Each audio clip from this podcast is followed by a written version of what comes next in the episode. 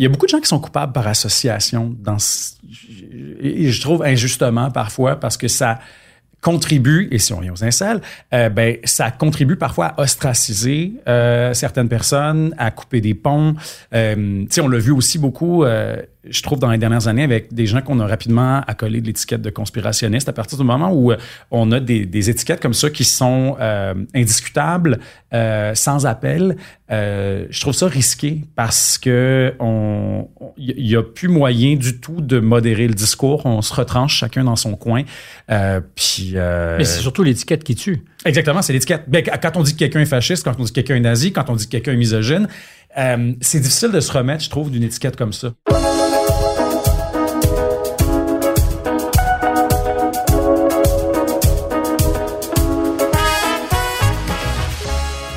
Bonjour à tous, bienvenue à Contact. Comme euh, chaque fois, vous me verrez d'abord enfiler les lunettes pour être bien capable de lire ce que j'ai préparé de notes. Cette semaine, un jeune auteur, dramaturge, dont la valeur n'a visiblement pas attendu le nombre des années. Il est prolifique, a publié quatre romans, tous salués par la critique. Haute démolition qui se déroule dans le monde dur et redoutablement compétitif de l'humour vient tout juste d'être adapté pour la télévision. Au théâtre, vous êtes animal. Posez une question, une hypothèse intéressante, et si Charles Darwin publiait aujourd'hui son révolutionnaire de l'origine des espèces, quelle serait notre réaction?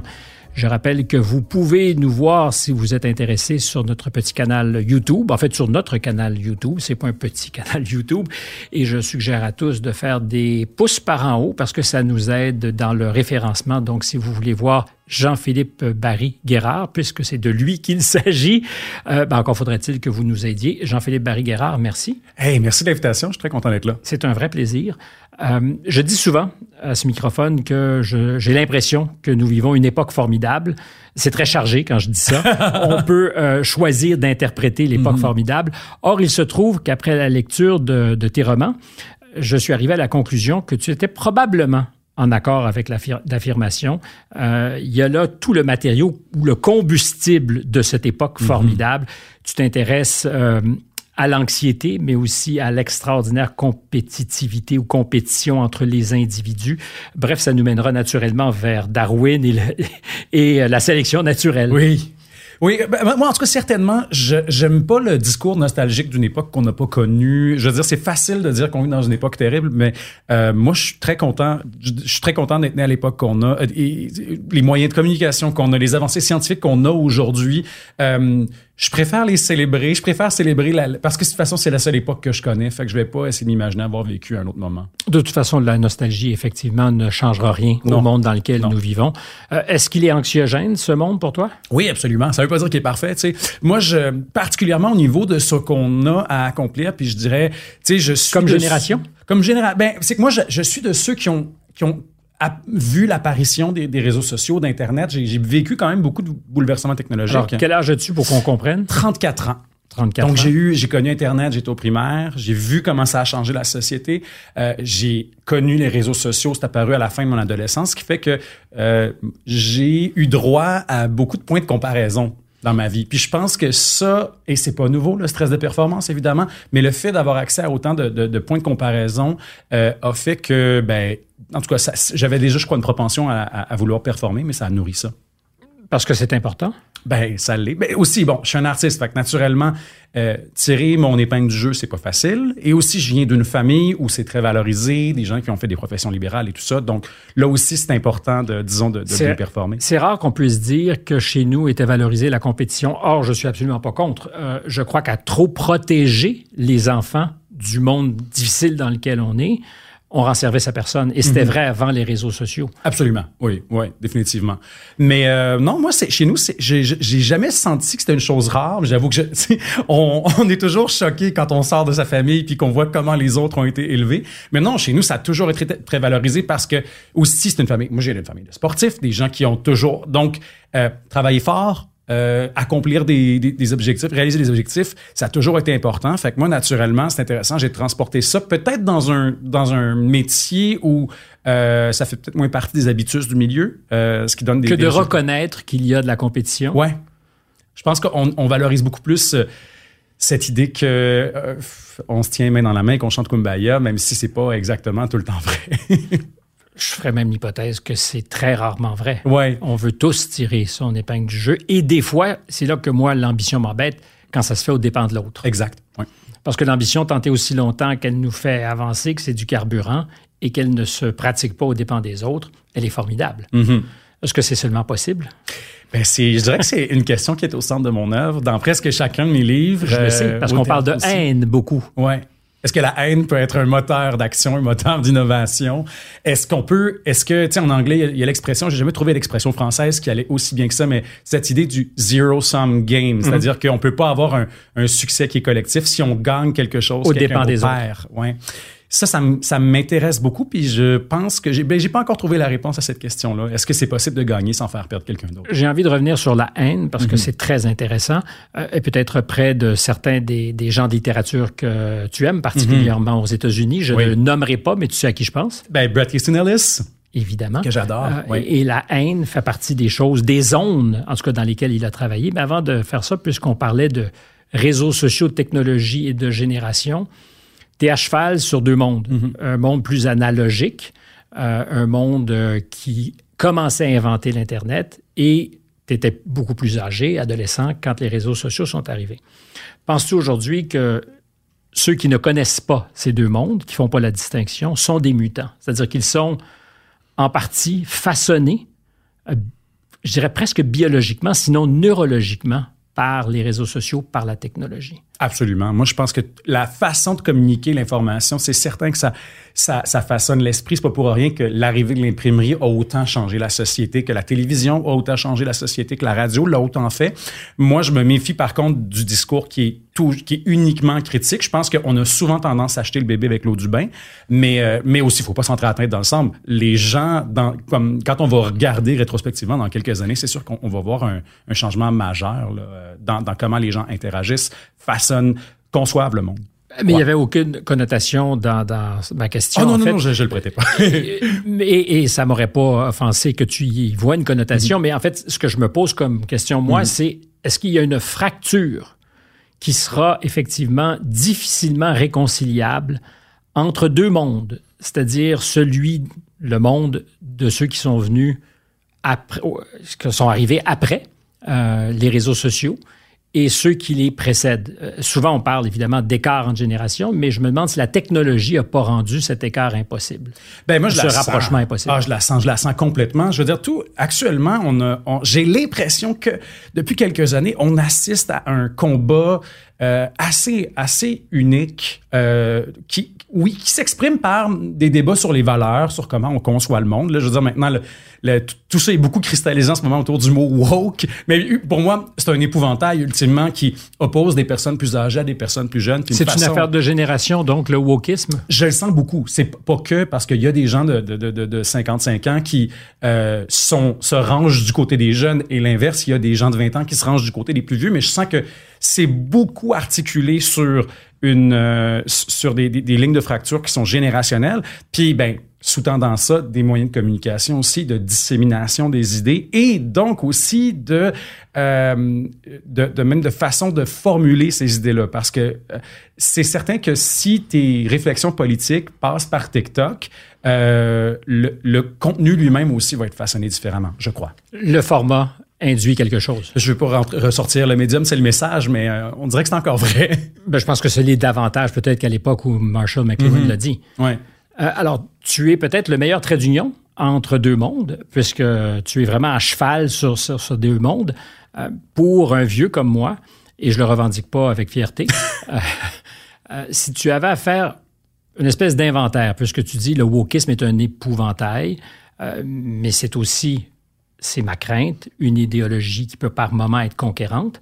Euh, si tu avais à faire l'inventaire de ce qui est à retenir, en tout cas de ce qui t'interpelle, et de ce qui t'inquiéterait peut-être ou pas du tout.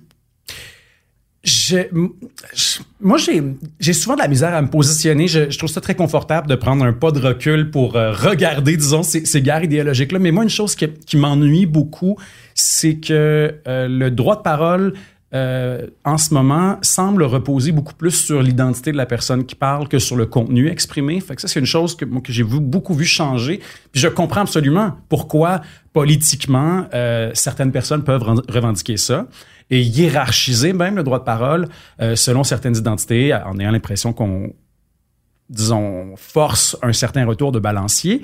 Mais après... Mais ça me semble contradictoire avec l'idée de vivre ensemble. Ça peut, absolument, ça peut l'être. Et je trouve que parfois, ça force une, une forme d'égalité ou d'équité que je peux trouver factice, parfois. Et je trouve pas que ça Pourquoi donne... parfois? Parce que ce que tu me décris, c'est la logique euh, après euh, la méritocratie, où on dit il y a une égalité d'opportunités. On dit il doit y avoir une égalité de résultats. Mhm.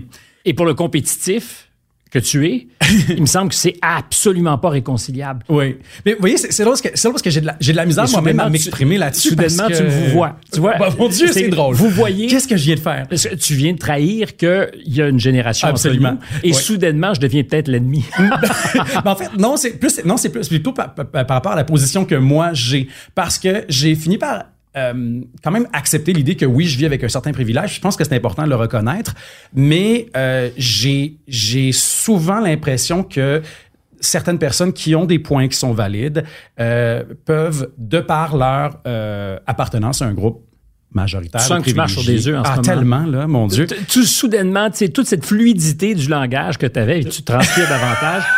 Je pense pas que ça soit compromettant. C'est ça qui est formidable. Non, je sais, mais je- tu vois, là, en étant à mi-chemin, justement, en étant à mi-chemin entre ces deux générations. une compréhension des deux codes. Ouais. Puis c'est pas parce que j'ai peur d'être cancel, c'est que j'ai parfois peur d'être le vieux con qui rejette des nouvelles idées du revers de la main. Et À quel âge on devient vieux? con? Exactement. Je sais pas. Est-ce que c'est à 34 ans? Ça pourrait l'être. C'est ma grande peur. Mais oui. Puis moi, ça vient aussi avec toutes sortes de choses. Ça vient avec la, peur de perdre sa pertinence. Mais je pense que, pour revenir à la question de l'identité, euh, je comprends que quelqu'un qui euh, a grandi avec une longueur de retard euh, ait une dent contre des gens qui ont grandi avec une longueur d'avance. Mais j'ai parfois l'impression que cette envie, cette frustration, ce besoin de justice est dirigé contre les individus et non pas contre le système. Puis c'est là, je trouve, que ça peut devenir problématique. Oui, et ça n'élimine pas euh, la possibilité qu'avec tous les avantages qui viennent euh, avec toi au monde parce que tu appartiens à un certain univers, tu peux réussir parce que tu as travaillé. Oui, exact. Et c'est drôle parce que je veux dire, j'en ai reparlé encore cette semaine. Parce qu'on serait à ce moment-là en train de contempler la possibilité que Jean-Philippe Barry-Guerrard ne soit que le produit de son milieu privilégié. Oui, Donc, puis ça enlève beaucoup d'agentivité, je trouve, aux individus. Tu n'aurais pas beaucoup d'agentivité. Ça, c'est des mots incroyables. L'agentivité. Il faut avoir 34 ans pour utiliser ça. Ben, Mais- c'est ça. Tu vois, ça, c'est un, un vocabulaire que j'emprunte à des plus jeunes. Euh, Ouais. mais, mais oui, donc ça voudrait dire que ben, tu y es pour à peu près pas grand-chose. Puis je connais des gens qui sont allés à Brébeuf puis qui ont rien fait de leur vie. Puis je connais des gens qui ont pas fini leur plein. secondaire, leur secondaire et qui ont fait de grandes choses aussi. Je l'ai pas terminé, mon secondaire. Je dis pas que j'ai fait de grandes choses, mais je l'ai pas terminé. Et Bon, je, tu vois. Et je suis pas allé à Brébeuf non plus. Euh, mais donc, e- est-ce que tu es en mesure de dire, dans ça, ben, il y a des choses que je retiens et d'autres qui me font carrément peur? C'était le sens de ma question. Ben définitivement cette, cette adhésion euh, quasi sectaire et en fait une injonction, moi avec laquelle je suis pas confortable de se positionner rapidement euh, par rapport à des enjeux sociaux et qui deviennent des saveurs de la semaine. Et ça, euh, particulièrement sur les réseaux sociaux, je trouve ça, euh, je trouve pas ça inquiétant, je trouve ça surtout ennuyant et je trouve que ça enlève beaucoup de hum, beaucoup de profondeur à la pensée. Moi, je, l'ai observé particulièrement pendant la, la- la- la vague de Black Lives Matter sur les réseaux sociaux. Tout le monde devait nécessairement Adhérer euh, à tout. adhérer à tout. Euh, mais en fait, au-delà d'adhérer, euh, euh, nommer son adhésion. Et je me rappelle que moi, je me faisais taguer régulièrement sur les stories. Et, Parce et que tu t'étais pas prononcé? oui, et c'était un, un point où les gens qui ne se prononcent pas publiquement sont racistes. Euh, J'étais très mal à ne l'aise. dit mot consent au racisme. Exactement. Et là, je, comme mettons, je pense que l'injonction d'utiliser Instagram comme tous les militants vont le faire. euh, moi, je suis pas quelqu'un de très actif sur les réseaux sociaux. Je suis un grand consommateur de réseaux sociaux, mais je suis pas un grand euh, créateur de contenu, ça, ça me met très mal à l'aise. Et de, prêter des intentions aux gens, d'interpréter le silence. Je trouve que malheureusement, pour les personnes qui sont dans l'espace public, le silence est maintenant souvent incriminant. Puis ça, ça me met euh, vraiment mal à l'aise. Et, je le comprends, puisqu'il y a très peu d'espace quand on choisit de rompre le silence pour avancer même à tâtons, c'est-à-dire euh, penser pendant qu'on parle, euh, avoir des idées approximatives, mais dire je les risque pour être bousculé, puis peut-être en sortir grandi, parce que l'exercice du débat sert à ça. on, idéalement, on arrive au débat un peu préparé, mais il se peut qu'on change d'idée. Mm-hmm. puis on veut surtout pas être annulé, cancellé pour avoir dit la mauvaise chose. Or, aujourd'hui, la seule parade possible, c'est le silence. C'est pour ça que j'aime la littérature. Parce que la littérature, c'est long. Je peux pas arriver avec une idée que j'ai formulée sur le coin d'une table. J'y pense pendant longtemps.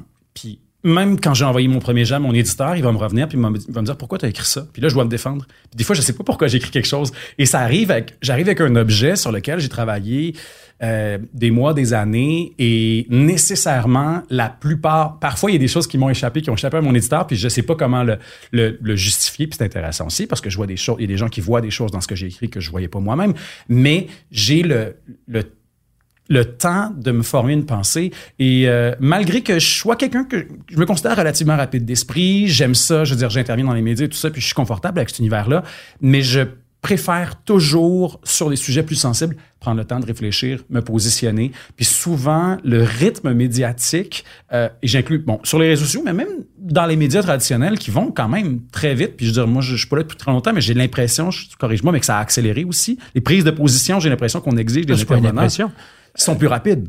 Et c'est absolument contre-indiqué si on veut réfléchir. Mm-hmm. Euh, ça demande du temps, ça demande de l'espace. Et je crois, je peux me tromper, mais ça demande aussi de l'indulgence. C'est-à-dire qu'il faut accepter la bonne foi des gens. Mhm. Et peut-être qu'en articulant une idée, elle n'est pas parfaitement polie, euh, mais qu'il un petit embryon de quelque chose. Si on détruit immédiatement du get-go, c'est inhibiteur pour ne pas dire castrant. Et un corollaire à ça aussi, je trouve, c'est que euh, c'est ballons d'essai qu'on lance euh, ne sont plus jamais temporaires. Ils sont éternels. Ils sont éternels. Et maintenant, quand on prend la parole dans l'espace public, il, il, existe une archive facile à, à vérifier de tout ce qu'on a dit avant et toutes les positions qu'on peut avoir aujourd'hui. Euh, se retourneront en cours contre nous. Exactement. sais, pensons à quel point on, on se moquait de Hubert Reeves à l'époque qui laissait sa pensée évoluer, euh, revenait sur ce qu'il avait dit, se corrigeait lui-même. On trouvait ça amusant, mais c'était quelqu'un à qui on prêtait quand même une grande pertinence, une grande intelligence. Et on, Aujourd'hui, il serait assassiné. Il serait complètement démoli, je crois. Après ça, ça a du bon aussi, parce que là, je me suis intéressé surtout au négatif. Mais le bon là-dedans, c'est que c'est vrai que parfois, il faut tenir les gens redevables de ce qu'ils ont dit avant. Il faut relever, relever les contradictions des politiciens. Aujourd'hui, c'est beaucoup plus facile, puis parfois beaucoup plus intéressant, je trouve. Il y a, des, choses très, très bonnes là-dedans aussi. Là. Mais s'il fallait qu'on soit annulé pour les contradictions qui dorment, sinon qui se réveillent en nous, on ne pourrait jamais parler. Je, suis une, somme de contradictions. J'imagine qu'il y en a plein chez toi. Mais vous ne les savez pas parce que je ne les dis pas tant que ça publiquement. mais je constate, et c'est vrai pour des politiciens, parce qu'on a le droit de changer d'idée. On a le droit d'avoir dit quelque chose et de penser son contraire Absolument. un an plus tard. et ça me semble être le reflet d'un esprit animé, euh, un esprit allumé, que de reconnaître que ben, si on, a erré, on peut changer. C'est très peu pardonné. C'est des gens qui disent j'ai changé d'idée. Moi, c'est ce que je remarque dans l'espace public. Des gens qui disent Hey, j'ai défendu ça, puis aujourd'hui, j'ai réfléchi. Euh, je veux dire, on l'a vu avec, à quelques reprises, euh, l'ancien maire de Huntington. Mm-hmm. Stéphane Gendron. Merci, Stéphane Gendron. Ça, pour moi, c'est un exemple tellement intéressant. Euh, il a été quand même, j'ai trouvé accueilli relativement favorablement. Il y a des gens qui Parce lui ont Parce que son retournement était vachement dans l'air du temps aussi. Oui, aussi. S'il fallait qu'aujourd'hui, quelqu'un qui serait, euh, pour faire simple, était woke, très woke, et disait, j'ai vu la lumière et j'ai envie d'avoir aujourd'hui des positions euh, plus conservatrices, alors éventuellement on dirait réactionnaires, je pense que ça serait moins bien accueilli. Je pense aussi... Il y a des espaces, il y a des espaces, je crois, médiatiquement encore, qui pardonnent ça. Je pense qu'il y, y, a des familles idéologiques, des fois, où les gens peuvent aller, euh, aller se réfugier. Il y a des endroits aussi qui sont peut-être un peu plus... Euh, Euh, ben, peut-être permissif des espaces pour ça, mais c'est vrai que on, on, on, laisse très peu d'espace aux gens pour évoluer, je trouve, intellectuellement, puis ça, c'est dommage. Alors, j'ai beaucoup de petites portes ouvertes parce que tu as laissé derrière toi, comme un petit pousset, beaucoup de, cailloux blancs, peut-être pas des morceaux de pain. Il y en aura peut-être qui sont des morceaux de pain que j'aurais oublié ou mangé en cours de route pour retourner dans le fil de notre conversation. Mais tout à l'heure, tu disais quelque chose d'intéressant. Euh, en fait, tu as dit beaucoup de choses intéressantes. Je sais. pour ceux qui nous écoutent, ils se diraient ah, Stéphane, t'es méchant, il a pas dit une seule chose intéressante. Euh, cette idée que tout ce que nous disons pourra un jour se retourner contre nous, puisqu'il y a une mémoire, en tout cas de tout ce qui est enregistré ou dit publiquement, et qui force aujourd'hui donc à construire sa vie avec une hyper-conscience de ce que sera peut-être notre histoire dans 20 ans. C'est-à-dire de ce qu'il ne faut. C'est un. Puis même 20 ans, je trouve ça généreux parce que des fois, c'est juste deux ans. Deux ans, deux mois. Euh, mais c'est très dystopique. C'est-à-dire qu'on est continuellement en train de processer ce qui pourrait un jour nous mordre derrière. Ouais. Ah oui, constamment. Puis moi, je l'ai vécu même avec mes romans. Donc, je parlais de, quel point en littérature, c'est un luxe parce que j'ai le temps de réfléchir et que je, disons que je me, me, prémunis un peu plus contre ce qui peut apparaître comme des contradictions malheureuses dans, dans ma pensée. Euh, mais euh, moi, une chose qui, oui, oui, d'abord, euh, que ce que j'ai écrit passe mal le test du temps, c'est ça peut être. Euh, mais c'est un risque à prendre quand on. Oui, absolument. Mais ce qui est encore plus terrible, moi, je trouve, c'est que maintenant, on est beaucoup responsable des mauvaises interprétations. enfin, mauvaises. À, à, à mon œil à moi, euh, des interprétations erronées de ce qu'on voulait dire. Et on doit souvent se défendre de choses que les gens ont simplement mal compris dans ce qu'on a écrit. C'est terrible, c'est terriblement condescendant. C'est une volonté de contrôle absolu de mhm. l'auteur sur ce qu'on va recevoir de ce qu'il nous dit. Ça, je dis condescendant avec beaucoup d'humour. non, mais c'est, en fait, il y a un contrôle freak en toi. Absolument. Mais après ça, moi, me faire accuser de faire la promotion de la culture du viol parce que j'ai présenter une scène de viol dans un de mes romans qui était, moi, absolument pas, euh, c'est pas quelque chose Mais que Mais c'est que ça soit juste de la mauvaise foi et que ce soit pas ton problème? Ben oui, sauf que et accuser quelqu'un de mauvaise foi, c'est rarement bien vu dans l'espace public.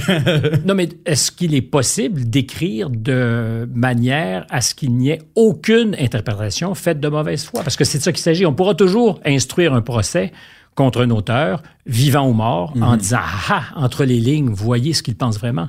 Ou son personnage ne parle-t-il pas à la première personne pour l'auteur? Je pense que la littérature qui serait pas sujette à des interprétations euh, qui correspondent pas à ce que l'auteur voulait, ce genre de littérature-là serait euh, mauditement ennuyant. Fait oui, il faut, il faut, il faut que ce soit sujet. Il faut, moi, ultimement, je trouve ça le fun quand deux personnes lisent mon livre et qu'ils ont deux interprétations différentes puis qu'ils sont pas d'accord. Mais tu me disais tout à l'heure qu'il faudrait qu'on s'entende tous pour lire la même chose et entendre ou lire l'auteur pour ce qu'il voulait dire. Ben oui, je, bon, on parlait de contradiction en voilà une, mais je pense que il reste, mais c'est je, trouve que parfois le, le, le, le, le spectre d'analyse est tellement étroit que euh, j'ai parfois l'impression d'assister à des conversations où les gens ont même pas lu le même livre. Fait que oui, absolument, c'est certain que je veux orienter cette, je vais euh, je vais te dire un secret. Il est possible même que ceux qui commandent ton livre et qui sont payés pour le faire ne l'aient pas vraiment lu. Ça c'est ah! déjà. Les gens font ça? Ça c'est déjà vu. Je ne dis pas que c'est partagé par tous, mais c'est déjà arrivé. Parler à travers son chapeau ou son livre, mm-hmm. ça existe, monsieur. Oui, puis moi, je l'ai vu aussi, eh bien, encore là, je reviens à ce que je disais tantôt, mais sur la question de l'identité de l'auteur. Puis ça, ça m'amène à une autre chose que moi, j'observe beaucoup en littérature, qui est euh, le résultat de plein de choses, mais entre autres de... Moi, j'adore l'autofiction, j'en ai lu de l'excellente, je trouve ça intéressant. Je trouve qu'un auteur qui utilise sa biographie, sa position dans l'espace public pour affecter notre lecture de son œuvre, c'est toujours intéressant. Euh, et ça donne des résultats euh, fascinants. Mais dans autofiction, il y a deux choses. Il y a l'auto et il y a fiction. Oui, absolument. Puis le problème, c'est que maintenant, euh, la, la grille d'analyse qu'on applique à l'autofiction, où on aime beaucoup chercher qu'est-ce qui appartient à l'auteur et tout ça, mais maintenant, à des auteurs qui présentent, qui prétendent pas du tout faire de l'autofiction, euh, ben, on applique la même grille d'analyse. Donc, les gens vont lire, par exemple, Royal. Euh, roman, donc, euh, deuxième dans ton Deuxième roman, ouais, qui se passe à la faculté de droit de l'Université de Montréal. Ben, moi, j'ai été insulté par des gens qui pensaient que j'étais un décrocheur frustré de, du, du bac en droit de l'Université de Montréal, chose qui se vérifie quand même assez facilement avec une petite recherche Google. Au premier degré, on peut tout de suite aller vérifier si c'est étudié à la faculté de droit. C'est intéressant. Donc, les gens, moi, au Salon du Livre, des gens qui ne me connaissent pas ou qui ont lu un seul de mes livres, premier contact avec moi, vont présumer que ce que j'ai écrit, ils vont penser que j'ai fondé une start-up ou que je suis humoriste ou que j'ai étudié en droit. Euh, parce que c'est difficile de s'imaginer que quelqu'un euh, aborde d'abord la réalité par la fiction quand il, quand il, écrit, quand il écrit un livre. Bien, clairement, c'est des gens qui ont peut-être à être aidés Absolument. Il faudra peut-être leur expliquer à quoi sert la littérature. Oui. Et qu'on n'a pas besoin d'être plombier pour écrire sur les plombiers ou avocat pour écrire sur les avocats. Et ça, ça, revient encore à, aussi à la question de la... L'appropriation. L'appropriation, la primauté de l'identité.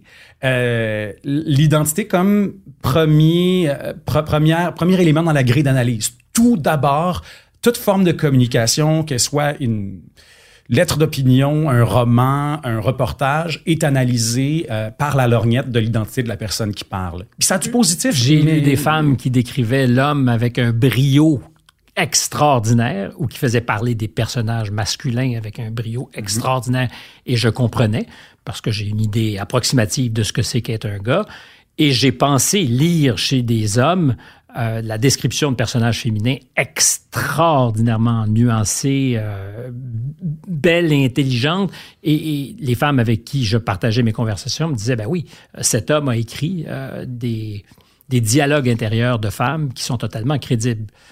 Donc, est-ce que c'est de l'appropriation ou c'est ce que doit faire la littérature? Ben moi, c'est une question qui m'intéresse beaucoup. Je, me suis fait accuser d'appropriation par des humoristes. Euh, juste qui me fait rire aussi beaucoup parce que ça, sur la D'autant qu'en général, ce sont les plus iconoclastes d'entre tous ceux qui font euh, de la création littéraire, là, disons. Puis il y en a trois ou quatre euh, qui ont monté sur une certaine scène, un certain gala euh, pour revendiquer la liberté totale d'expression et le droit de rire de tout et tout et rien. après, tu sais je, je pense quand Parce même. Parce qu'on t'a reproché d'avoir touché à cet univers et de l'avoir fait malhabilement. On parle de l'univers de l'humour. Non, on, m'a pas accusé de le faire malhabilement. On m'a accusé de le faire euh, injustement, euh, de représenter les, les, humoristes comme des. le terme utilisé, je pense, c'était des malades mentaux. ben, tu sais, je pense pas que c'est pas. C'est pas une. C'est pas l'impression que j'ai eue en lisant Démolition. C'était pas mon intention. Je veux pas juger les, les, les ces interprétations-là qui ont été faites, mais je pense que ça revient à la question de qu'est-ce qui est la, qu'est-ce qui est la fiction, qu'est-ce qui est la, qu'est-ce qui est, qui, comment est-ce qu'on reçoit la fiction, et aussi qu'est-ce que euh, moi je peux utiliser de la réalité pour dire autre chose? Quand je parle des humoristes, je suis pas vraiment en train de parler des humoristes. Quand je parle des avocats, je veux dire Royal, j'utilise des avocats, mais je parle de pouvoir, je parle de performance, je parle de capitalisme. Euh, Dans tous les romans, d'ailleurs, on pourrait dire que c'est le, fil ou les fils. Absolument. Ouais, ouais. Comment est-ce qu'on se compare aux autres? Comment est-ce qu'on fait pas Qu'est-ce qu'on est prêt à faire pour réussir? Quelle est la place de la morale dans la réussite. Euh, c'est juste que je l'explore par différents, prismes. Puis c'est là, moi, que je trouve que c'est intéressant. Puis ultimement aussi, moi, à la base, j'ai une formation théâtre. J'ai étudié pour être comédien. Puis... Univers archi-compétitif aussi. Hein. D'ailleurs, on, a une perception plus euh, babacool de ça. Or, aujourd'hui, entrer dans une école de théâtre, c'est un jeu de massacre et y rester parce que moi en plus j'ai eu la, la, malchance de mais j'étais très jeune je, je, savais pas vraiment comment ça fonctionnait les écoles de théâtre à l'époque. J'ai auditionné pour une seule école puis ça s'est retrouvé être une école où euh, il y a une contingence à, à l'intérieur du, euh, du programme. Donc on première année. Ouais. Donc 25 30 30 étudiants première année puis ensuite euh, ils en gardent une dizaine. Donc moi ça a beaucoup façonné ma ma, ma façon de, de, de puis ça je suis rentré très jeune j'avais 16 ans donc, je pense que ça a été une expérience très formatrice. Puis ça m'a pris tellement de temps avant de réaliser que c'est une expérience qui, pour moi. As-tu été heurté par ça? Vraiment. Vraiment. Puis c'est drôle parce que pourtant, je m'en suis bien sorti. Je veux dire, moi, j'ai fait partie du, happy few, de ceux qui ont été sélectionnés, mais j'ai observé quand même dans ma classe des gens qui ont fait, euh, tu sais, qui ont eu des, des, des problèmes d'anxiété. Il y a quelqu'un qui a fait une tentative de suicide. Il y a beaucoup de gens qui ont simplement lâché parce que la pression était trop pour eux. Puis, euh, ultimement, je comprends, c'est un rêve, là, c'est le fun, on veut, euh, mais ça reste toujours bien qu'un métier. ça, ça mérite-tu qu'on se rende malade? Autant pour ça, je, me pose la question rétrospectivement. rétrospectivement, c'est plus facile de la poser quand on a survécu à la sélection naturelle. Exactement. Euh, quand on fait partie des espèces qui sont éliminées, peut-être qu'on on pourrait mieux comprendre le stress. Euh, tu as déjà dit, je pense que c'est avec Jay du Temple, j'ai eu la vie trop facile, trop heureuse. De l'avoir trop facile, la vie, ça peut faire de toi un humain moins habile.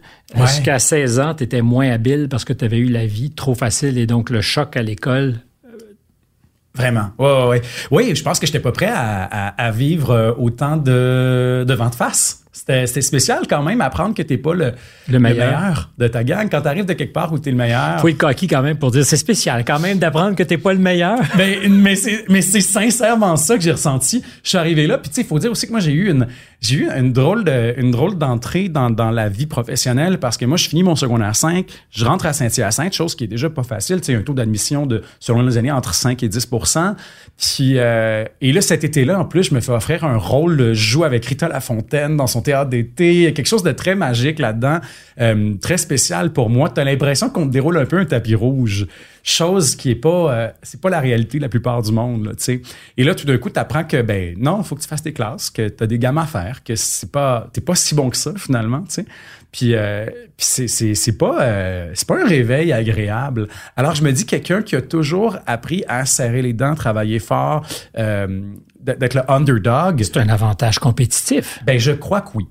Ouais je crois définitivement que oui. Mais l'adversité aujourd'hui, on la gomme, on l'évite, on fait tout pour rendre la vie facile et je ne suis pas certain qu'on rende service à quiconque.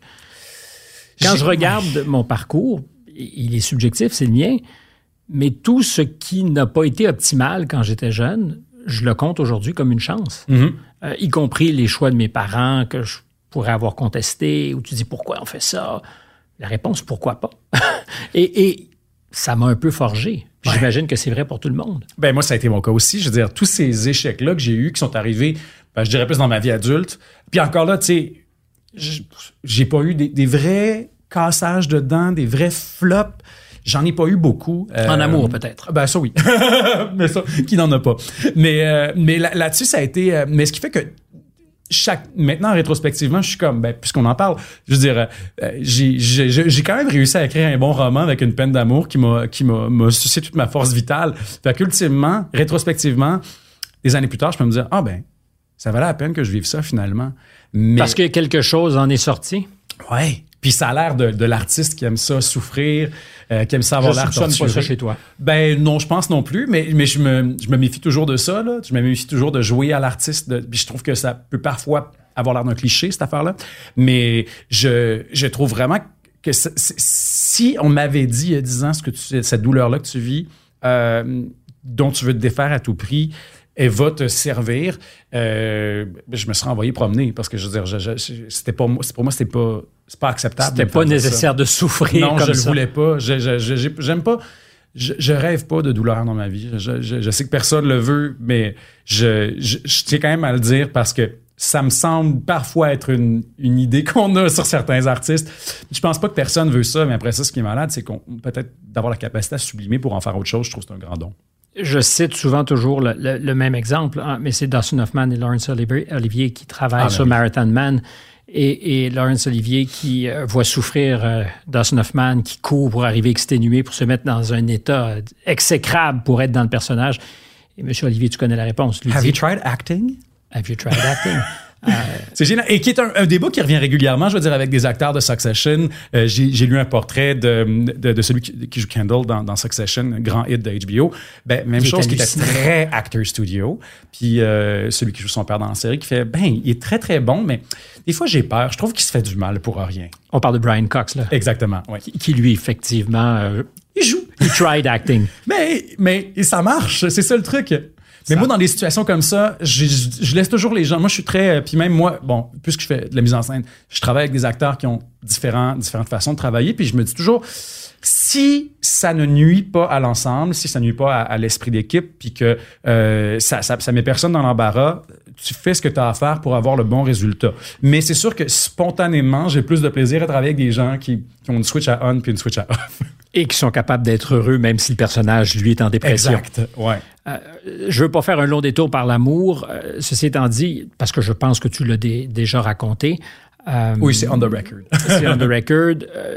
Mais à, à l'instant, tu disais une douleur euh, insondable, une Ouais. douleur. euh, Pensais-tu que ça existait dans le monde, souffrir comme ça? Non. Et c'est fou. Et encore là, je reviens à. On parlait de privilège plus tôt, mais tu te dis, mon Dieu, mais j'ai rien vécu de grave dans ma vie. Moi, j'ai pas, euh, j'ai pas traversé la Méditerranée en bateau. J'ai pas manqué. Mes parents, euh, je dire, mes parents, si je veux dire, on, on a- ils faisaient beaucoup d'argent, on a manqué de rien, on était très confortables. Pire, ils t'ont peut-être aimé. Ben oui, là, tu sais, je veux dire, j'ai viens d'une bonne famille, aucun traumatisme. Les gens sains? Oui, très sains. Je veux dire, tu sais, j'ai rien à dire sur mes parents. Ce qui fait que quand tu arrives et que tu vis euh, de la douleur, euh, comme tu n'en as jamais vécu, dans, dans ce cas-là, dans, dans le cas d'une peine d'amour, euh, tu te sens, t'as, t'as, t'as, t'as deux ans et tu cherches ta mère là, tout d'un coup. Là, tu sais, c'est fou. T'es pas prêt à ça. On n'est pas prêt à la, la à, à, à ce que des douleurs euh, en apparence aussi anodines, quand tu les vois chez quelqu'un d'autre qui te semble absolument superficiel et tu, tu vis ça comme si on venait littéralement t'arracher le ventre au grand complet. C'est tough. C'est tough, puis euh, j'ai, j'ai comme cherché beaucoup, puis j'ai fini par en parler parce que comme ça finit par être imbriqué intrinsèquement à l'intérieur de mon œuvre. Euh, j'ai, fini par me dire que c'était l'intérêt public d'abord, puis aussi parce que j'ai, euh, j'ai, trouvé ça curieux. J'avais une certaine quête, disons, de guérir de cette affaire-là qui m'a mené à un drôle d'endroit. J'ai, euh, j'ai, euh, Au Douglas? Au Douglas, ouais, j'ai, j'ai, euh, j'ai des médicaments pour guérir de l'amour. Ouais, un processus, une recherche qui a été tentée sur un médicament qui s'appelle le propranolol, qui est un médicament utilisé pour la haute pression qui existe depuis les années 50. Donc, il a prouvé son efficacité et son innocuité. Il n'y a rien de dangereux là-dedans. Et donc, il y a un chercheur qui s'appelle le docteur Alain Brunet qui a fait des recherches sur l'efficacité de ce médicament-là pour réduire la réponse émotionnelle à des souvenirs douloureux. Et à la base, il a testé ça sur des gens qui souffraient de stress post-traumatique. Donc, un militaire qui reviendrait de mission Exactement. pourrait être guéri ou en partie. Ouais, des survivants du Bataclan qui ont fait affaire avec lui aussi, a fait des tests avec eux. Et il y a une de ses étudiantes qui, elle, s'est dit, hm, si on considérait le, ce qu'elle appelle la trahison amoureuse comme un stress un acte terroriste. Pourquoi pas un terrorisme sentimental, on pourrait dire. B, et, et donc, elle est, euh, elle est partie à la recherche de sujets pour faire cette recherche-là. Puis euh, moi, j'ai entendu parler de ce projet-là à la radio. Puis ça m'a un peu occupé l'esprit pendant quelques semaines. Puis j'ai fini par la, trouver. Je l'ai googlé. Je lui ai écrit. Puis j'ai dit, écoute, J'écoutais à la radio, j'ai entendu dire que la recherche était encore ouverte. Je pense que je serais un bon sujet pour cette affaire-là. Puis finalement, j'ai suivi le, le, protocole de traitement qui est euh, qui, qui, est intéressant pour plein de raisons, là, médicalement, parce que c'est euh, seulement six séances de psychothérapie sous l'influence d'un médicament. Euh, c'est pas invasif. Euh, donc, tu sais, comparé à, par exemple, des antidépresseurs ou euh, mm-hmm. d'autres traitements ou suivre une psychothérapie pendant deux, trois ans, c'est beaucoup moins long. Et donc, moi, j'ai suivi ce, ce, ce protocole-là et ça a fonctionné. Et la question, c'est toujours c'est quoi c'est quoi le rôle du placebo là-dedans? Mais il y avait un groupe test et de toute évidence il y avait une amélioration notable. On parle de 60 à 70 de, de plus chez les patients qui avaient suivi ce protocole là versus ceux qui étaient sur placebo. Naturellement je suis tenté de te poser la question est-ce que l'amour aujourd'hui est un champ de guerre plus redoutable qu'il l'a été depuis très longtemps? Les liaisons dangereuses euh, raconte très bien le côté assassin de l'amour. Mm-hmm. Et politique. Et politique. Il se trouve qu'aujourd'hui, réseaux sociaux obligent, technologie oblige, et je vois de jeunes personnes autour de moi euh, angoissées comme jamais j'ai imaginé que moi j'aurais pu angoisser, parce que tu deviens un produit exhibé en vitrine. Absolument. Ben, ça revient à ce que je disais euh, plutôt sur la, les points de comparaison. Puis ça, c'est inhérent aux réseaux sociaux, c'est que le, j'ai l'impression que le, le, notre univers social s'est élargi grâce à Internet. Mais c'est plus que l'univers social, parce que quand on veut être le meilleur dans quelque chose, c'est pas à l'école ou dans le quartier, ou même dans sa communauté élargie. Non. Je veux pas être le meilleur auteur au Québec. Par définition, tu es comparé à tout ce qui se publie. Exactement. Si tu fais une blague, elle doit être aussi drôle que celle de Chris Rock ou d'un autre que tu admires. Et elle doit, il y a aussi le risque de plagiat, ce qui est, si on est dans l'humour, là, spécifiquement, le, le, ça arrive régulièrement que des humoristes se font dire hm, cette blague là ressemble beaucoup et c'est pas un, c'est pas un plagiat euh, intentionnel. Mais tout d'un coup tu te rends compte qu'il y a trois quatre personnes qui ont eu la même idée en même temps. Donc tous ces points de comparaison là sont ils, ils sont partout il y en a plus. Le le spectre de comparaison est plus grand. Donc, c'est certain que ça donne le vertige. Puis, effectivement, je dirais, ça pourrait être peut-être très, très, problématique comment je le présente, mais il reste que dans, dans l'amour, c'est un marché. Il y, a, il y, a, une question de, de, d'arrimage des ressources. Il y a, on essaie d'arrimer des, des, des, des, des, Il y a de des gens. et de la termes- demande. Oui, puis pour vrai, en termes économiques, il y a beaucoup d'économistes qui se sont penchés sur Le marché amoureux. le marché amoureux, puis ça peut avoir l'air très froid, mais c'est très intéressant, puis c'est un, c'est un angle d'analyse que je trouve vraiment bon. Puis c'est certain qu'il y a 100 ans, euh, ben, tu, tu sortais avec la plus belle fille, la plus belle fille, le plus beau gars de ton village. La plus beau fille, La ça serait beau très tendance C'est aujourd'hui. très moderne de dire ça. La plus beau fille, tu te trompes pas. Et l'autre chose aussi, c'est que on a euh, maintenant c'est c'est rendu très simple vivre seul. C'est plus euh, on subit plus l'opprobre quand on est une vieille fille, ce qui fait que le choix d'être avec quelqu'un est un choix qui pèse beaucoup plus. Mais je suis pas sûr que ça soit un choix d'être seul. Et il y a une aliénation, c'est-à-dire que quand tu ne trouves, je pense aux incels, Mm-hmm. les célibataires involontaires, dont on rit beaucoup, qu'on tourne en dérision. Ah, moi, ça Euh, me fait j'ai pas une souffrance. Ben, ça me fait pas rire, pas parce qu'ils me font peur, parce que ça me fait vraiment souffrir. Je me dis, ces gars-là sont. J'en parle, j'ai l'eau dans les yeux parce que c'est une souffrance qui est euh, innommable, que tu comprends Et pas, que je ne comprends pas. Et il y a de la haine dans ça. Ça, on- ça va nous ramener au carburant dont on parlait tout à l'heure, la, la haine. Mais il y en a beaucoup. Et euh, c'est vrai sans doute chez des filles qui ne peuvent pas trouver ou qui ne se trouvent pas à la hauteur Ouais. de se mettre en vitrine. C'est c'est horrible. Je- oui, absolument. Puis moi, même chose, je- j'ai pas de jugement du tout sur euh, les. euh, on, si on- on- on- On parle des sur la colère des, des incels. Euh, je pense que à partir du moment où on réduit la gravité de, ce ressentiment-là qu'ils peuvent avoir, là, là pour moi, on, sème la graine de quelque chose qui peut être potentiellement beaucoup plus grave. C'est pour ça que je pense qu'il faut reconnaître toutes ces souffrances-là puis essayer d'en comprendre la source. Mais je trouve ça particulièrement troublant parce qu'il y a, je, je vais oublier son nom, mais une documentariste américaine qui a travaillé justement sur les incels et qui a produit un documentaire où elle ne pose pas de jugement. Elle les écoute, elle les voit, elle les montre. Euh, et elle a été très sévèrement reçue, accueillie, parce qu'elle devenait complice d'une culture ou toxique ou néo-fasciste, ce qui est peut-être vrai dans certains cas, mais qui était certainement pas une vérité absolue. Et euh, moi, ça m'a beaucoup découragé de voir qu'il était impossible d'aborder ça sans que ça soit politiquement euh, jugé. Ben c'est très. euh, je- ça, j'ai l'impression, particulièrement au niveau du documentaire, ça m'intéresse beaucoup. Euh, la, la- il y a une injonction de la posture critique par rapport à des sujets et toute forme de représentation sans Sans filtre critique. critique, ouais, et, et considéré comme un endossement. Ça, je trouve ça, euh, je trouve ça difficile. Puis je suis content de pas être documentariste pour ça. Mais c'est vrai dans mon métier. C'est-à-dire Mhm. qu'à partir du moment où on donne la parole à quelqu'un comme toi, peut-être on pourrait dire, mais tu aurais dû être plus critique avec, euh, critique, pardon, avec euh, Barry Guerrard, parce Mhm. que euh, je sais pas si tu le sais, mais il y a des postures terribles. Il a dit des choses dans ses romans. Euh, tu pourrais faire l'inventaire de tout ce qu'on Ah t'a oui, reproché. Euh, puis je pourrais dire, mais comment, comment t'expliques-tu ça? Est-ce qu'il n'y a pas des angles morts? N'es-tu pas ce qu'on te reproche Mhm. dans le fond? Euh, donc, le simple fait de- d'échanger n'est pas suffisant. Oui, ouais, je, je suis entièrement, euh, je suis entièrement d'accord. C'est que c'est. Il y a, il y a la, la question de. hum, Il y a beaucoup de gens qui sont coupables par association dans. Et je trouve injustement parfois parce que ça contribue, et si on vient aux incels, euh, ben, ça contribue parfois à ostraciser euh, certaines personnes, à couper des ponts. Euh, on l'a vu aussi beaucoup, euh, je trouve, dans les dernières années, avec des gens qu'on a rapidement accolé de l'étiquette de conspirationniste à partir du moment où euh, on a des, des étiquettes comme ça qui sont euh, indiscutables, euh, sans appel. Euh, je trouve ça risqué parce que on, il y a plus moyen du tout de modérer le discours. On se retranche chacun dans son coin. Euh, puis euh, Mais c'est surtout l'étiquette qui tue. Exactement, c'est l'étiquette. Ben, quand on dit que quelqu'un est fasciste, quand on dit que quelqu'un est nazi, quand on dit que quelqu'un est misogyne, euh, c'est difficile de se remettre, je trouve, d'une étiquette comme ça. Et en général, le conspirationniste est celui qui simplement, alors il y, a, sans doute des gens qui, qui pètent les plombs, mais celui qui se met en retrait, les deux pas dont tu parlais, euh, respire un Est-ce peu. qu'il se met en retrait ou est-ce qu'il a été mis en retrait? C'est possible, Oui. mais à partir du moment où on choisit soi-même de se mettre en retrait et de dire j'aurais quelques questions à poser sur le film que vous me présentez, Ouais. soudainement, il y a des chances qu'on dise ah ah, conspirationniste. Ouais. Puis ça, c'est dommage. Puis tu sais, moi, j'ai- aussi, euh, je dirais, j'ai un- posture qui a évolué là-dessus parce que très près de moi, j'ai dû dealer avec des, euh, gens justement qui se sont eux-mêmes retranchés.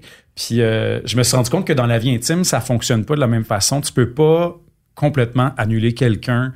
Euh, c'est pas gagnant. Si tu veux maintenir un lien ou si tu veux si tu veux le bien de cette personne-là, c'est rarement gagnant de la, de la pousser loin dans ses retranchements, de refuser le dialogue. Euh, puis je me dis, ben si c'est bon pour la vie intime. Euh, ça devrait être bon aussi pour la vie publique. Ben, c'est ce que je crois. Ouais. Même si c'est effectivement pas tout à fait la même chose. Euh, revenons à la question de la haine. Je vais euh, te citer directement. Je n'ai pas encore trouvé de moteur d'innovation plus puissant que la haine. Tu reconnais le personnage. Oui. Ça a été le cas pour moi et je l'ai observé chez toutes les personnes qui ont réussi, elles euh, entretiennent une haine nourrie et constante envers quelqu'un ou quelque chose et ce désir d'écraser ou de se venger devient un moteur qui permet de garder les yeux sur l'objectif, euh, d'exciter leur esprit de compétition. C'est sûr que hors contexte comme ça, ça me fait très mal paraître. Hein? Euh, mais pourquoi? D'abord, tu fais parler un personnage. Oui, absolument. Euh, il explique ce qu'il Kevin Bédard. Kevin Bédard, qui n'en revient pas du prénom qu'on lui a donné. C'est vrai que c'est un peu dur à, supporter. Euh, je m'excuse pour tous les Kevin qui nous écoutent. mais ça fait pas mal paraître. Ça dit quelque chose, effectivement, parce que je crois que le moteur de bien des gens, c'est la haine. Oui, puis honnêtement, évidemment, là, c'est présenté dans, disons, dans un degré plus extrême, mais je le crois quand même. Bon, après ça, si on regarde macroscopiquement, je veux dire historiquement, c'est vrai que la guerre a été un grand moteur d'innovation technologique. La rivalité a toujours été payante. Puis c'est certain que moi, je veux dire, comme artiste, euh, j'ai beaucoup, je me suis, je me suis beaucoup comparé ça, ça, ça va peut-être pas jusqu'à la haine, mais entretenir une certaine rivalité, euh, me, comparer mon, mon, mon, parcours à celui d'autres personnes, disons, qui ont des circonstances semblables aux miennes pour savoir si je devrais ou ne devrais pas être là où je suis. As-tu déjà détesté profondément tes rivaux? Je me suis pas rendu là. Non, non, non, quand même pas.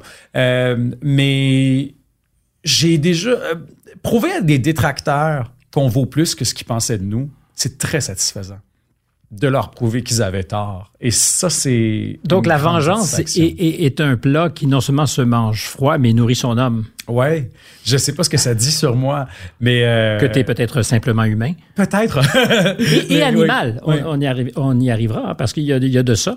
Euh, je dis animal, puis je cherche pas à, faire un segway euh, bâtard, parce que de le dire déjà ou de le souligner...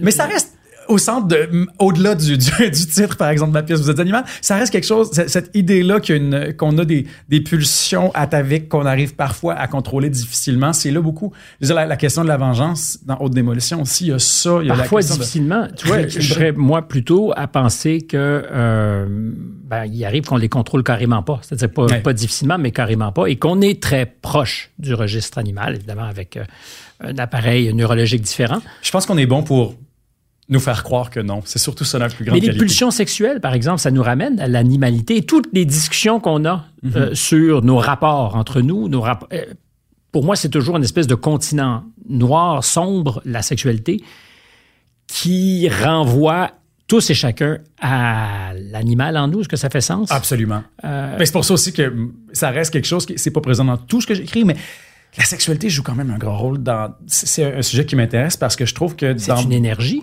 c'est une énergie et je trouve que c'est très euh, difficile de, de, de, se cacher. c'est une mise à nu, oui, littérale, mais euh, euh mais avant même d'être nu, c'est une force agissante en nous. C'est une pulsion. La libido agit sur nous, pas juste dans nos désirs. C'est une force.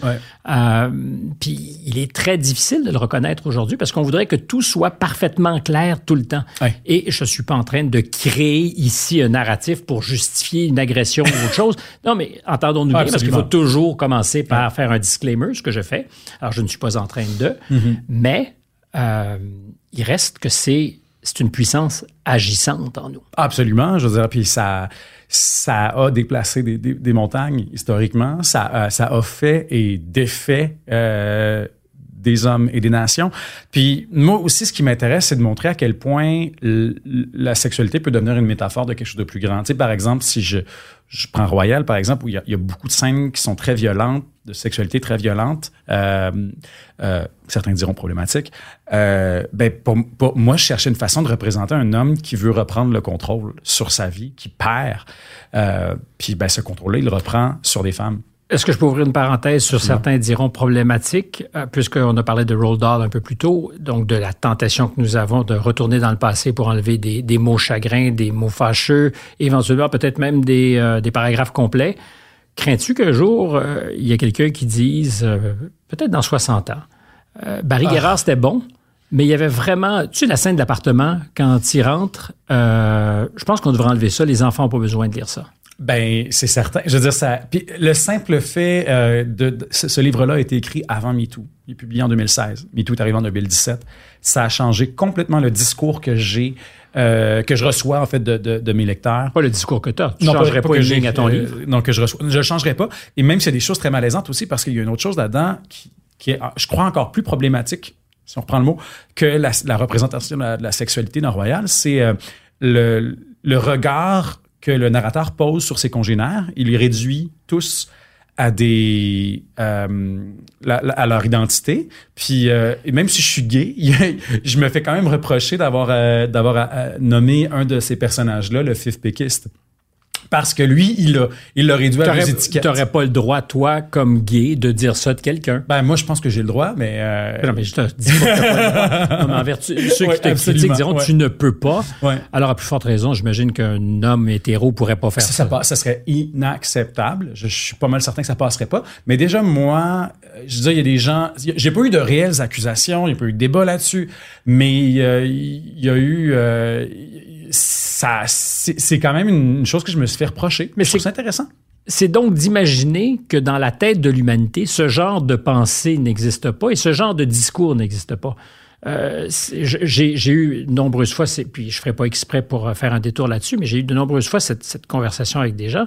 Je dis, à partir du moment où je te dis le mot en haine, qu'est-ce que tu entends dans ta tête? Mot en haine ou toutes les lettres? Mais, mais, c'est l'intention qui compte. Euh, si je lis le titre d'une œuvre, ou si je reviens à ce que des personnages dans le temps, euh, historiquement, disaient de leurs esclaves, ben, ils disaient pas mon brave. Ben non, exactement. Mon, afro-descendant sympathique, viendrait-il me voir, s'il vous plaît? Ouais. Puis c'est. c'est, moi, ça, ça renvoie à toute la question de est-ce qu'on doit, est-ce qu'on peut représenter le méchant? Est-ce qu'on peut représenter le vilain? Donc, il sera à euh, bannir. Oui, ouais, puis là, ça fait. Et là, ben là, c'est là que euh, ben, moi, comme auteur de fiction, j'ai de la difficulté parce que euh, j'ai beaucoup de mal à, à, à, imaginer une histoire où j'ai pas un antagoniste fort, où j'ai pas un, un, personnage qui a des, des, comportements problématiques. Fait quelle est la bonne façon de représenter le. Puis là, je, je peux pas croire que j'étais ce mot-là, mais le mal, ce qu'on qu'on considère comme, comme mal. T'as dit le mal ou le mal? Le mal. le, le M-A-L. Il n'y a pas, pas, pas, le, le, mal. Mais oui, donc c'est ça. Moi, je, puis moi, je mets, en plus, moi, je m'intéresse aux anti-héros. Je m'intéresse à ceux qui ont, qui, qui, qui sont, euh, qui brisent les règles, qui font ce qui est pas correct, qui remettent la morale en question. Donc, moi, c'est certain que je sais pas comment me positionner. Mais donc, c'est pas nécessairement le mal. Non, absolument pas. tu as raison, c'est vrai. C'est parce, parce, que le mal absolu, moi, je, je, je pense que je sais c'est quoi. Mm-hmm. euh, le anti-héros, celui qui remet en question, celui qui même brutalement, des fois, peut remettre l'ordre établi en question, c'est une autre chose. Ah oui, tu as raison. Puis c'est vrai que moi, moi je suis pas, euh, même si mes personnages ont parfois des comportements très problématiques, je finis toujours en écrivant leur histoire par au moins développer une forme d'empathie et parfois, sans le vouloir, endosser certains de, de leurs comportements, ne serait-ce que le temps de l'écriture du roman, parce que c'est impossible pour moi d'écrire un livre sans te mettre dans les chaussures de ton personnage. Absolument. Puis c'est drôle parce que des fois, moi-même, je finis, tellement par me faire prendre au jeu que quand j'arrive en promotion, une fois que le livre est sorti, puis que là, les gens me parlent du... Puis ils me disent, mon Dieu, mais ton personnage, c'est un trou de cul. Puis je suis comme, ah, ah oui, ah, ah, euh, ok, ben, ben, parfait, ok, super. c'est comme ça que vous le recevez, c'est super. Mais je prends euh, aux démolitions le personnage principal. Pour moi, c'est une petite bête blessée, puis ce gars-là fait vraiment pitié, tu sais. Puis les gens sont comme, il est imbuvable, il est insupportable. Puis je suis comme, ah, ah, je trouve, ça dommage que vous disiez ça, mais en même temps, parfait, super, on, on, va y aller avec ça. Euh, moi, je pourrais pas le condamner parce que j'ai passé trop de temps avec lui. Mais c'est parce que c'est tellement plus facile de condamner les gens parce que ça nous permet d'être dans notre histoire, dans notre narratif, toujours au centre du, du juste. Oui, absolument. Tu sais. Puis encore là, c'est intéressant parce que parfois, ça, ça, ça m'en dit aussi beaucoup sur le, la forme du miroir que la personne tend au, livre. Puis ça, c'est toujours. Mais aussi, c'est pour ça que j'adore ça. J'adore un livre, et je reviens à ça, un livre qui suscite des réactions aussi différentes chez différentes personnes parce que ça devient. Le livre lui-même devient comme un, buvard qu'on trempe mm-hmm. qui prend une couleur différente. Mais je reviens à la question. Donc, s'il fallait que quelqu'un dans 50 ou 60 ans se dise euh, Barry Guérard, problématique le, nez nous pique quand on lit ça, c'est sulfureux. faut-il effacer quelques pages pour soulager les lecteurs de ces euh, passages inutiles? Je serais contre, mais on dirait que je pense que c'est inévitable. Ah ben écoute, on ferme le micro ici. je, ne veux plus te parler. J'espère que tu vas te battre bec et ongle. Ah ben oui, ben si je suis encore là, c'est certain que je vais me battre. Mais je crois que ça, je crois que c'est normal. Je veux dire, combien d'auteurs qu'on lit. Ben, c'est-à-dire que, ben, je dis pas, en fait, normal dans le sens où je crois que par la force des choses, ça finit toujours par arriver. Je veux dire, euh, quand on lit des, des, des, des, choses qui ont été écrites en 1950, combien de ces livres-là euh, passeraient le test un test de moralité d'aujourd'hui. La seule chance qu'on a, c'est que... la littérature est là justement pour nous bousculer dans les tests de morale qui sont toujours, le reflet d'une époque. Exact. Parce que je ne sais pas ce que sera la morale dans 20 ans. Non. Euh, peut-être qu'elle sera très différente, parce que la morale d'aujourd'hui est très certainement différente de celle qui prévalait il y a 40 ans. Ah, il y a que 5 ans. Hein? Or, le bien et le mal, quant à moi, n'ont pas beaucoup changé de position. C'est ça qui est très drôle. C'est-à-dire mhm. que la morale était à géométrie variable sur des affaires certains diront fondamentales, mais ce qui relève du bien et du mal, c'est assez simple. Oui, euh, oui, mais j'ai pas ça qu'on on, donne des masques différents à ce, bien et à ce mal-là. Puis c'est là, je pense que c'est quand on travestit le bien et le mal qu'on perd notre boussole aussi. Probable, oui, absolument. Ça, je suis d'accord avec ça. Mais moi, je, disons que je préfère. C'est certain que je vais moi, je, je, je, je, je, n'ai pas encore eu à le faire aujourd'hui et je ne veux jamais le faire, euh, me défiler puis euh, désavouer ce que j'ai fait. Mais et c'est certain que j'endosse complètement ce que j'ai écrit.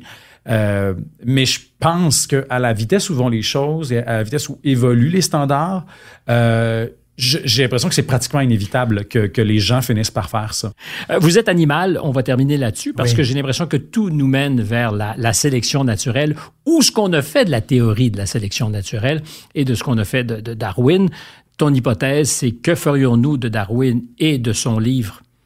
Certains disent fondamental, d'autres questionnent aujourd'hui Darwin. Euh, Qu'est-ce qu'on ferait de lui s'il arrivait sur scène en 2020, 22, 23?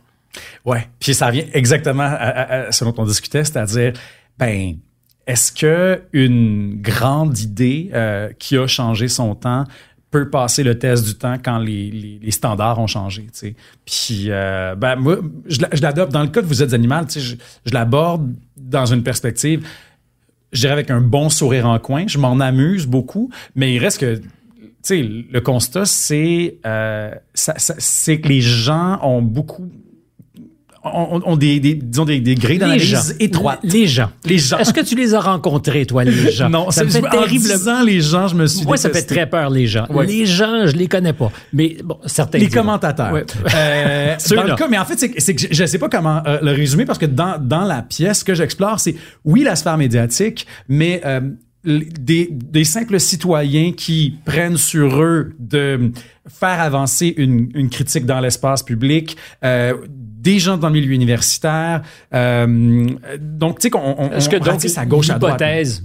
Certains diront, la science qu'a présentée Darwin serait aujourd'hui malmenée parce que la critique 360 serait plus violente et que peut-être on arriverait à la conclusion que c'est de la fausse science. Ben c'est ce que je pense, c'est ce que je pense parce que avec la démocratisation des moyens de communication est aussi venu une un aplanissement de la hiérarchie euh, de, de, de, la critique. Puis je suis, moi, je suis encore d'avis que c'est pas vrai que tout le monde a l'autorité intellectuelle pour commenter tout. Mais la question se pose, est-ce que Darwin avait raison? Parce que la science, on aime euh, se référer à ça comme si c'était un absolu. Oui. Or, ça n'en est pas un. Ça change. La science physique a changé. Euh, entre Newton et Max Planck, euh, ben, il y a un monde quantique, disons les mhm. choses. Euh, les règles ont un peu changé. Donc, j'ai beaucoup de difficultés aussi à dire, ben, on sait. C'est réglé pour l'éternité. Ça, c'est l'autre affaire, c'est que le problème de, la science, c'est qu'elle n'évolue uniquement que par le débat, la réfutation, l'apparition de nouvelles idées qui font parfois force à faire table rase. Donc, qui doit... Et, et on, on comme public, moins informé, euh, on vit très mal aussi avec les contradictions. Mhm. Alors là, quand on a deux personnes qui, dans l'espace public, vont dire moi je crois ça et l'autre personne dit moi je crois ceci, euh, ben, c'est là que c'est une guerre de communication. Et c'est qui a la, posture la plus sexy finalement. C'est extraordinaire parce que si tu ramènes ça à une guerre de communication, la méthode scientifique repose justement sur cette idée qu'il y ait euh, ben, une thèse et une antithèse et puis qu'on avance comme ça et, jusqu'à ce qu'on, tâtonnant, débouche sur quelque chose qui est une vérité, peut-être absolue, peut-être temporaire. Mm-hmm. Et Darwin, c'est la parfaite incarnation de ça parce que cette idée de l'évolution des espèces par la sélection naturelle, de la sélection naturelle, de la, euh, la pression euh, euh, évolutionnelle qui vient de l'environnement, il n'y a aucune de ces idées-là qui a sorti de son chapeau. Elles étaient dans les airs. il y a beaucoup, quand je faisais mes recherches pour la création de la pièce, il y a énormément de documentation sur des échanges qu'ils avaient, plusieurs naturalistes entre eux, des, des sociétés d'histoire naturelle. C'était des idées qui bouillonnait, mhm. allait apparaître. Mais pourquoi on l'attribue à Darwin? Que lui a cristallisé. Ben parce qu'il a très bien. Il y avait une prose extraordinaire, faut le dire, sur l'origine des espèces et euh, donc de l'origine des espèces, les, deux traductions du titre. Euh, donc encore une fois, la communication a fait la différence. Ben, la, personne qui a gagné la guerre de communication, c'est Charles Darwin. Puis c'est ça qui est extraordinaire ultimement. La, différence, c'est que moi, dans, ma version de l'histoire euh, que j'ai placée en 2023, Darwin la perd cette guerre-là où il la gagne, disons, mais d'une façon mm. euh, détournée. Euh, à l'origine, ben, en 1859, c'est, oui, il a fait, il a fait l'objet de critiques, puis oui, on l'a ridiculisé Darwin, mais si on en parle encore aujourd'hui, c'est parce qu'il il doit avoir réussi une partie de son travail. Et une grosse partie de ce travail-là, c'était d'écrire un bon livre. Donc, c'est du storytelling. Mot tellement la mode dans les médias aujourd'hui, mm. mais c'est ça, c'est que la, la, la personne mais c'est un peu la thèse fondamentale qui traverse. Euh, comment s'appelle cet historien anthropologue israélien terriblement à la mode? Yuval Noah Harari. Euh, Harari, c'est ça. Donc, euh, à l'origine de tout. L'apparition de la fiction. la capacité de l'humain à créer des mythes, les mythes interpersonnels, c'est ce qui fait qu'on est l'espèce qu'on est aujourd'hui. Ça a beaucoup de valeur. moi, comme auteur de fiction, c'est certain que j'aime beaucoup entendre ça, mais bon, disons qu'il y, a aussi certains raccourcis là-dedans. Il y en a certainement. Euh, mais on pourrait postuler, si on va jusqu'au bout de la logique, que ben, la science qui l'emporte est celle qui fictionne le mieux. Oui, absolument. Qui crée des mythes auxquels, en tout cas, tout le monde arrive à se rallier, peut-être avec une bonne argumentation, des bonnes preuves scientifiques, ce qui nous paraît comme être des bonnes preuves scientifiques. Parce qu'il y en a. Mais c'est difficile et c'est certain que les dernières années aussi nous ont montré qu'on ne deal pas très bien avec les contradictions. Parce que là, on a vu, je trouve que les dernières années là-dessus ont été fascinantes parce qu'on a vu les, la science évoluer en direct. Euh, c'était comme voir le monde se battre tout nu dans le jello. C'était pas et dans l'arène politique. En plus. Qui, euh, et là, là, en plus, c'est parce que quand, quand l'unique intérêt, c'est qu'on arrive à une meilleure compréhension du monde tous ensemble, quelque chose de très noble là-dedans. Mais quand on, et c'est rare que c'est aussi, c'est aussi pur que ça. Désintéressé, c'est très rare. C'est rare. C'est pour ça que j'ai parfois tendance à fétichiser euh, les, sociétés scientifiques d'autrefois, du début du siècle. On a tellement l'impression que c'était, il y avait quelque chose de magique là-dedans. C'était probablement aussi politique que ça l'est aujourd'hui, mais je me suis. Ah, puis il y avait des euh, intérêts économiques absolument euh, formidables qui étaient, qui sous-tendaient ces sociétés scientifiques par moment. puis l'empire n'était pas non plus à distinguer des volontés de, de recherche. Non, c'est ça. Mais je, je, je, je, pense que c'est naturel. Et pourtant, on a commencé cette entrevue en disant que j'essaie de me méfier de, de, de la nostalgie d'une époque que j'ai jamais connue, mais j'accorde beaucoup de valeur aux gens qui euh, se battent encore pour la, la pureté scientifique, euh, parce que justement, c'est pas mon combat, puis j'ose espérer qu'il y a des gens qui vont le faire. Mais ça fera du bon matériel pour le romancier. Oui. Bravo. Euh, au plaisir de, faire la suite, euh, peut-être avec le prochain livre. D'ailleurs, il y a un prochain livre qui Je travaille là-dessus en ce moment. Je travaille là-dessus. Oui, je fais des petites recherches. On est, euh, on est ailleurs quand même, mais je parle. autre affaire. Quand mes invités. Le royal. le on royal. oui, oui, c'est le, nous royal. ben, nous sommes très heureux de l'entendre, mais de quoi ça, ça parle de quoi? Encore, je pose une question que j'ai posée dans plusieurs de mes autres livres, c'est-à-dire jusqu'où on est prêt à aller pour défendre ses idées. Mais c'est juste que là, cette fois-ci, je le présente par euh, un personnage qui prétend se battre pour une grande cause. Donc, il est question de sauvegarde de l'environnement, puis d'utiliser aussi les, enfants comme porte-étendard de cette lutte-là. Greta sort de ce corps. On est pas mal dans Greta, mais est-ce que, j'imagine une, Greta qui est, qui est peut-être pas celle qui a eu l'initiative et qui se retrouve comme un pion. Qui aurait été instrumentalisée? Peut-être, par papa. Peut-on faire ça avec des enfants? Est-ce qu'on a déjà vu ça, des enfants? Derrière chaque enfant se cache un homme redoutable. Ben, c'est ça. Puis, tu sais, Greta Thunberg, je pense pas qu'elle serait là si ses parents l'avaient pas euh, encouragée et aidée là-dedans, tu sais. Sommes-nous des victimes de manipulation? Ben, ça, je pense que il y a beaucoup de psychologues qui diraient que oui. tu vas pas te faire beaucoup d'amis? Euh, bon, je pense que si je voulais me faire des amis, j'écrirais pas des livres. C'est une sainte. Greta, ben, c'est pour ça aussi que j'aime, j'aime ça, moi, m'attaquer à des, à des, figure plus grande que nature. Je veux dire, les avocats m'ont pas aimé, Vrai Royal, puis m'attaquer aux humoristes, ça m'a pas fait d'amis non plus, mais moi, j'aime ça, toucher à des choses qui vont peut-être mettre les gens un petit peu C'est une madone. Raison de plus. Raison de plus. Courageux. Jean-Philippe Barry-Guerrard, j'ai hâte de lire ce prochain roman. Ça a été encore une fois un bonheur. Partagé. Ben voilà une fois encore un épisode qui s'est euh, vite euh, passé en compagnie de Jean-Philippe Barry-Guerrard, épisode de Contact. Je rappelle que vous pouvez laisser des commentaires sur notre réseau euh, YouTube, ça fait toujours plaisir. Des petits pouces en l'air aussi. L'émission est réalisée par Lola Mal.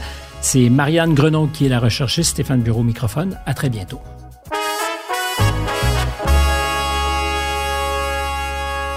Hey, c'était tellement intéressant, c'est malade. J'ai vraiment eu du fun. C'était assez malade. Ouais. C'était. Euh... Tu m'as bien fait patiner en plus. non.